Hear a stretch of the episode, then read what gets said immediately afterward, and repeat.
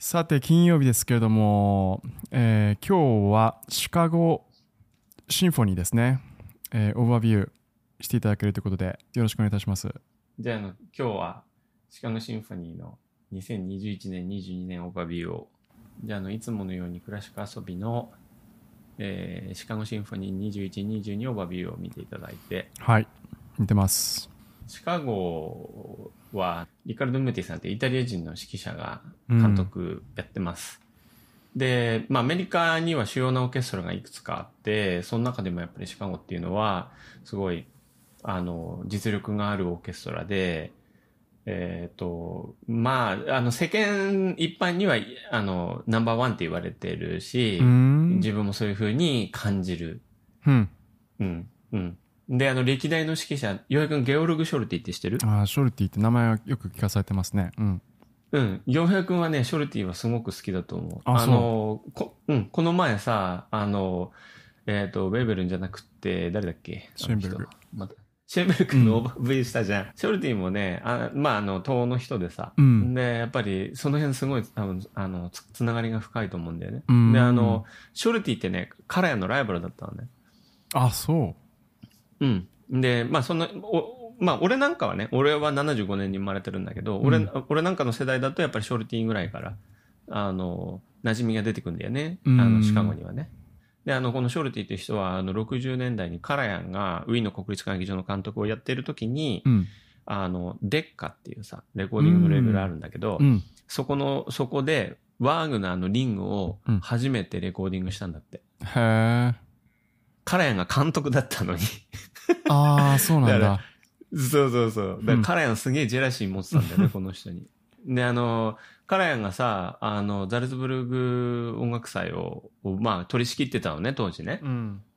ウィンフィルと。で、ショルティを、やっぱりさ、あの、ショルティにこう、と持ってかれるっていうのかな。やっぱり、すごい恐れてたんだろうね。うん。でもあの、とうとうカラヤンがさ、89年に亡くなる直前にさ、あの、うなんつうの？あ、本番できなかったのかな？ちょっとわかんないけど、ショルティを、うん。その自分の代役にしてほしいって言ったんだって。へえ。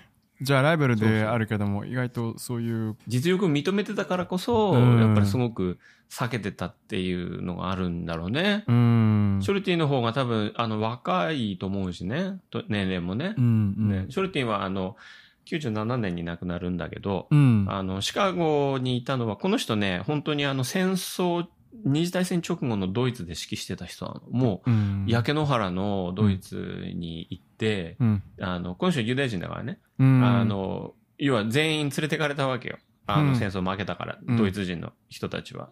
そこでショルティは指揮をしてたんだよね。そこから、うん。そこからイギリス行って、そこからアメリカ来たんだよね。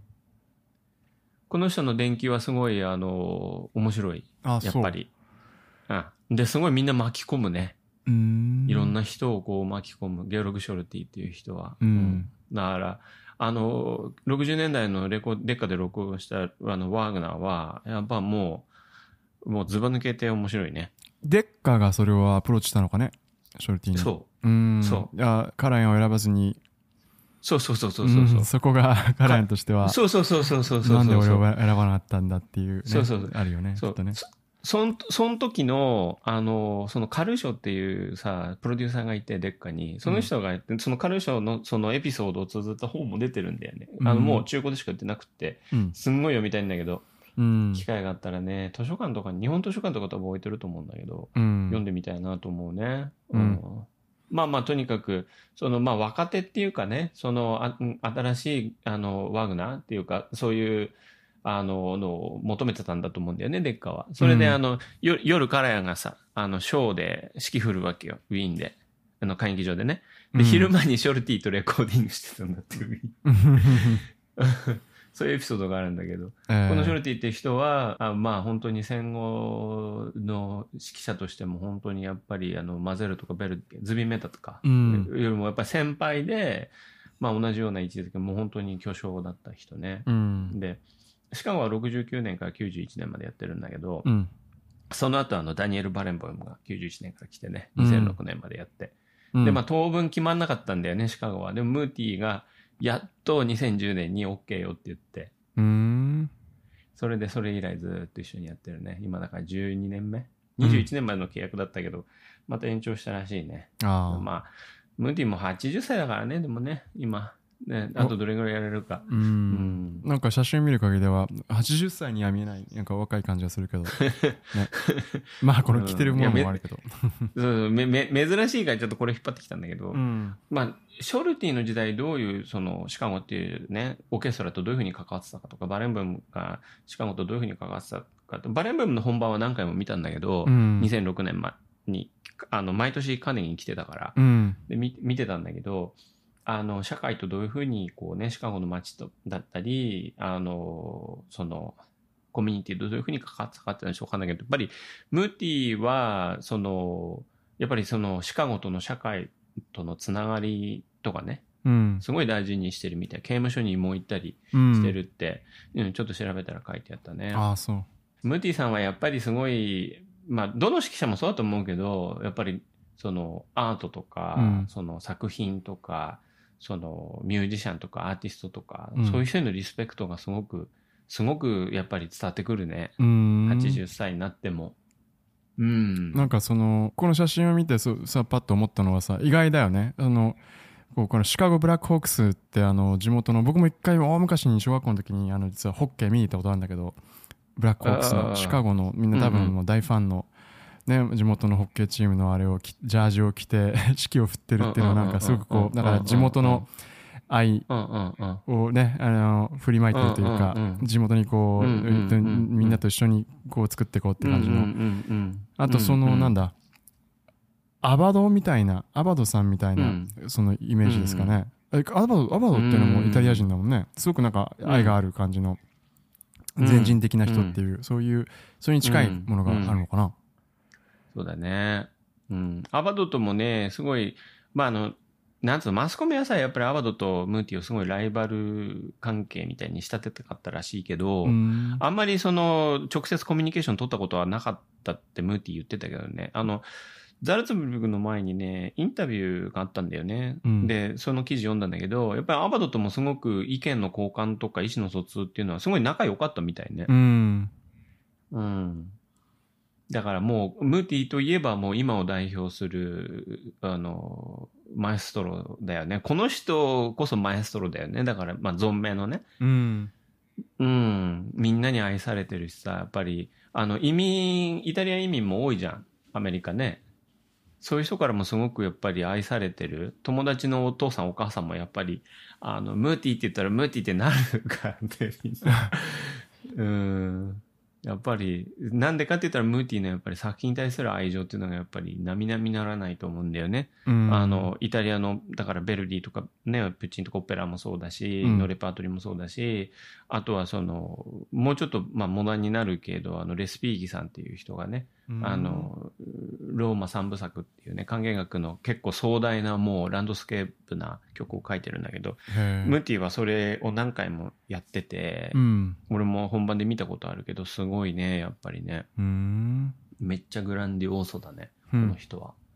うん。まあそういうムーティさんが COVID 明けにね、あの、9月の23日からもうシーズンが始まってて、で、ベートーベンの3番を選んだんだけど、この人はう、んそれのい、まあ、もう本当に短いインタビューだったけど、あの、見たんだよね。あの、その、この23か24か5の本番の日に、その曲を演奏する前にムーティがステージで喋ってたんだけど、スピーチやってたんだけど、うん。うんやっぱりアーティストっていうのは、あの、英雄だからって。で、今までほら、あの、社会がこう断絶されてて、経済とかね、あの、そういうものがこう断ち切られてた状態から、みんなこう、やっぱりアーティスト深、あの、すごくリスペクトしてる感じがする。この士官交響楽団のメンバーをすごくリスペクトしてると思うんだよね。なんでかっていうと、その数日前に、その契約延長を発表したのね、士官交響楽団がムーティドの。うん。っていうのは、やっぱりそその時のそのムーティのコメントは、やっぱりその社会とかね、世界の中での士官交響楽団っていうのと社会の結びつきっていうことをすごく言ってたのね。うん。だからあの、コミュニティにどうやって貢献できるかっていうことも含めて、うん。あの、一緒にやっていきたいって言ってたのね。だからあの、うんすごい、そういう意志を感じるよね。こう、自分のアーティスト、アーティスティックな活動だけじゃなくて、うん そういうことをムーティはすごく、あの、重要視してるんだなって、80歳でね、すごいなと思う、本当に。まあ、シカゴは特に今回の、ここ1年、COVID 中もあれ、COVID 前も、あの、黒人問題とかものすごい、あの、あったからね。色濃かったからね。だから、その、そういうやっぱ、えっと、すごくパブリックな、うん、シカゴシンフォニーとかを,、ねあの担ぐような人はそこ特にこうそういう心の持ち主だとますますそれをこうやっぱ、えっと、考えて、えっと自分なりのメッセージを発していくんだろうねきっとね。なるほどね。すごい犯罪とかさ黒人、うん、ブラック・ライフズ・マターまたのなんかかなりこうあの強いあの都市の、トップ3に入るんじゃない？の、シカゴなんか。うん。うん。なるほどね。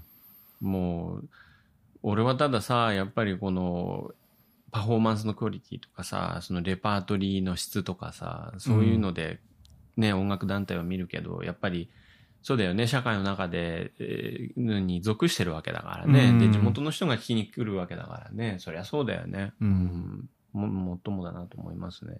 でもまあ、パート、レパートリーっていうかね、そのスケジュール見ていくと、うん、えっ、と、9月いっぱいは、あムーティが取り仕切りますね。で、うん、まあ、本当に、あの、チャイコフスキーだったり、あの、大きな規模のロマンティックのレパートリー、うん、シューマンもやるし、あの、チャクソプロコフィエフ、シューベルト、シューベルト3番だけど、うんこれは別な指揮者だね、10月の最後ね。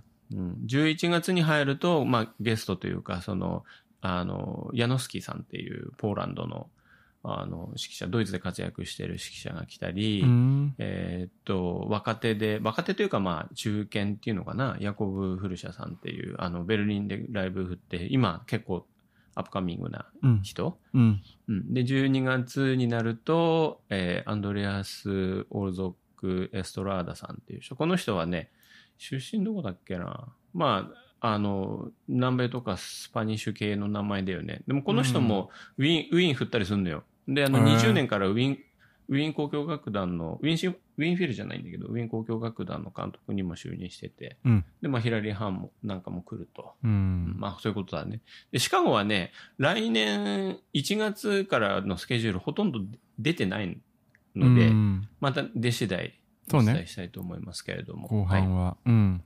うん。っていう感じでございます。はい。わかりました。ありがとうございました。どうもありがとうございます。